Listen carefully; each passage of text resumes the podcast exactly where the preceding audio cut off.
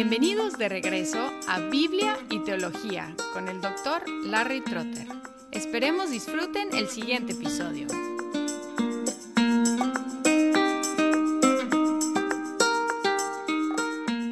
Hola y bienvenidos de nuevo a Biblia y Teología.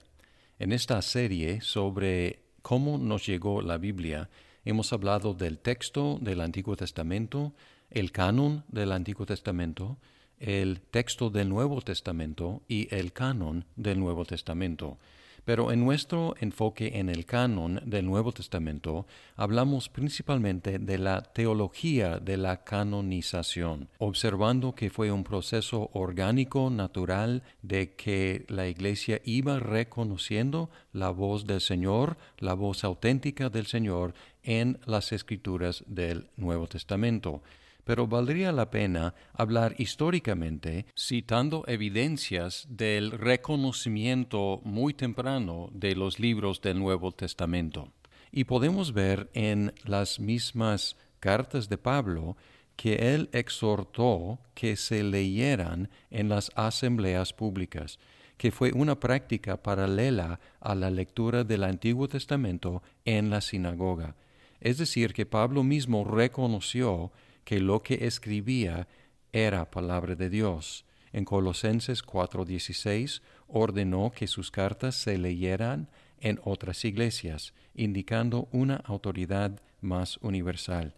Asimismo, segunda de Pedro 3:16 se refirió a las cartas de Pablo como escrituras. Igual, primera de Timoteo 5:18 cita a Deuteronomio y también cita a Lucas en el mismo nivel como escritura. Podemos ir a la era post-apostólica, es decir, después de los apóstoles, y podemos encontrar inmediatamente después de la era apostólica uno de los padres de la Iglesia, Clemente de Roma, alrededor de 95 después de Cristo, mostró familiaridad con Primera de Corintios, Hebreos y las enseñanzas de Cristo que encontramos en los Evangelios. La epístola de Bernabé, más o menos 125 después de Cristo, introdujo una frase de Mateo 22, 14 con como está escrito, la misma fórmula que se utiliza en el Nuevo Testamento para referirse al Antiguo Testamento. Aquí, más o menos en el año 125 después de Cristo, alguien citó Mateo como palabra de Dios. Policarpo, alrededor de 115 después de Cristo, citó el Salmo 4.4 y Efesios 4.26 como escrituras. Papias, entre 130 y 140, mencionó a Mateo y Marcos por nombre.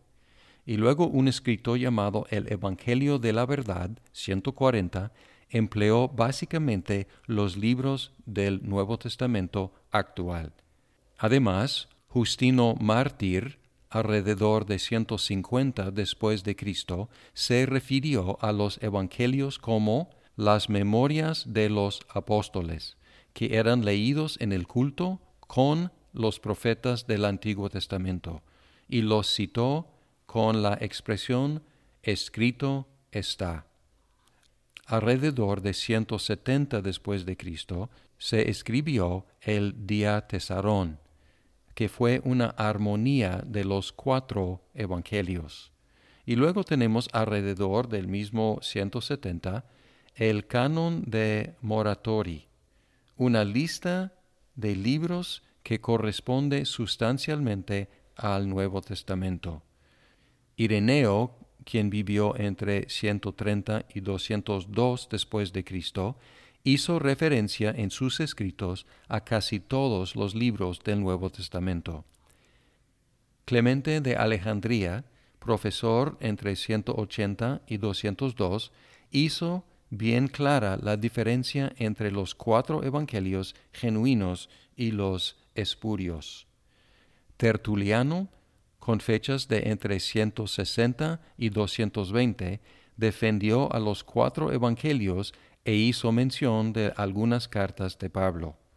Orígenes de Alejandría, profesor entre 202 y 232, mencionó casi todos los libros del Nuevo Testamento, observando que había reserva sobre Segunda de Pedro y Segunda y Tercera de Juan. La Pesita, el Nuevo Testamento en siríaco, siglo V, contenía todos los libros del Nuevo Testamento salvo Segunda de Pedro, Segunda y Tercera de Juan, Judas y Apocalipsis. Y luego la Vulgata de Jerónimo, alrededor de 400 años después de Cristo, que ya mencionamos en nuestra referencia a los libros apócrifos del Antiguo Testamento, contiene todos los libros del Nuevo Testamento. Eusebio, entre 260 y 340, mencionó a Santiago, Judas, Segunda de Pedro, Segunda y Tercera de Juan como libros disputados. Todavía había duda acerca de ellos. Cirilio, 315 a 386, aceptó todos los libros del Nuevo Testamento menos Apocalipsis. Atanasio fue el primero en citar los 27 libros del Nuevo Testamento en 367. Y luego el tercer concilio de Cartago, 397, reconoció los 27. El concilio ecuménico de Calcedonia en 451 también reconoció los 27 y estos 27 siguen siendo aceptados por todas las ramas de la Iglesia cristiana. Estas evidencias señalan un reconocimiento muy temprano de los libros del Nuevo Testamento. Había algunos cuantos que estaban en discusión, pero sustancialmente el Nuevo Testamento se reconoció o inmediatamente o muy temprano. Podemos tratar de reconstruir algunos criterios que pesaban en el reconocimiento de los libros. Por ejemplo, una autoría por un apóstol o por una asociación entre el autor y un apóstol. Muchos de los libros escritos por apóstoles, pero otros como Marcos, Lucas, Judas y Hebreos, no escritos por apóstoles. Sin embargo, había una relación entre Marcos y Pedro, Lucas y Pablo, y algunos asignaban hebreos a Pablo. También la aceptación por la iglesia primitiva y su uso continuo también pesaba. Es decir, si los libros eran reconocidos desde el principio y en uso continuo, eran recibidos como parte del Nuevo Testamento. También la uniformidad doctrinal era evidencia interna, porque algunos libros en disputa parte del problema era una cuestión si correspondían con la enseñanza del resto de los libros ampliamente reconocidos. Y podemos hablar de los libros en disputa. Por ejemplo, Hebreos estaba en duda por la incertidumbre acerca del autor. Su asociación con Pablo ayudó su aceptación. Santiago también estaba en duda probablemente por la dificultad de identificar al autor y la falta de mucho contenido explícitamente cristiano. Segunda de Pedro varía de primera de Pedro mucho en vocabulario y estilo y no circulaba tan ampliamente en la iglesia. Segunda y tercera de Juan parecían demasiado breves, muy personales y de poca importancia. Judas se distanció de los apóstoles en el versículo 17.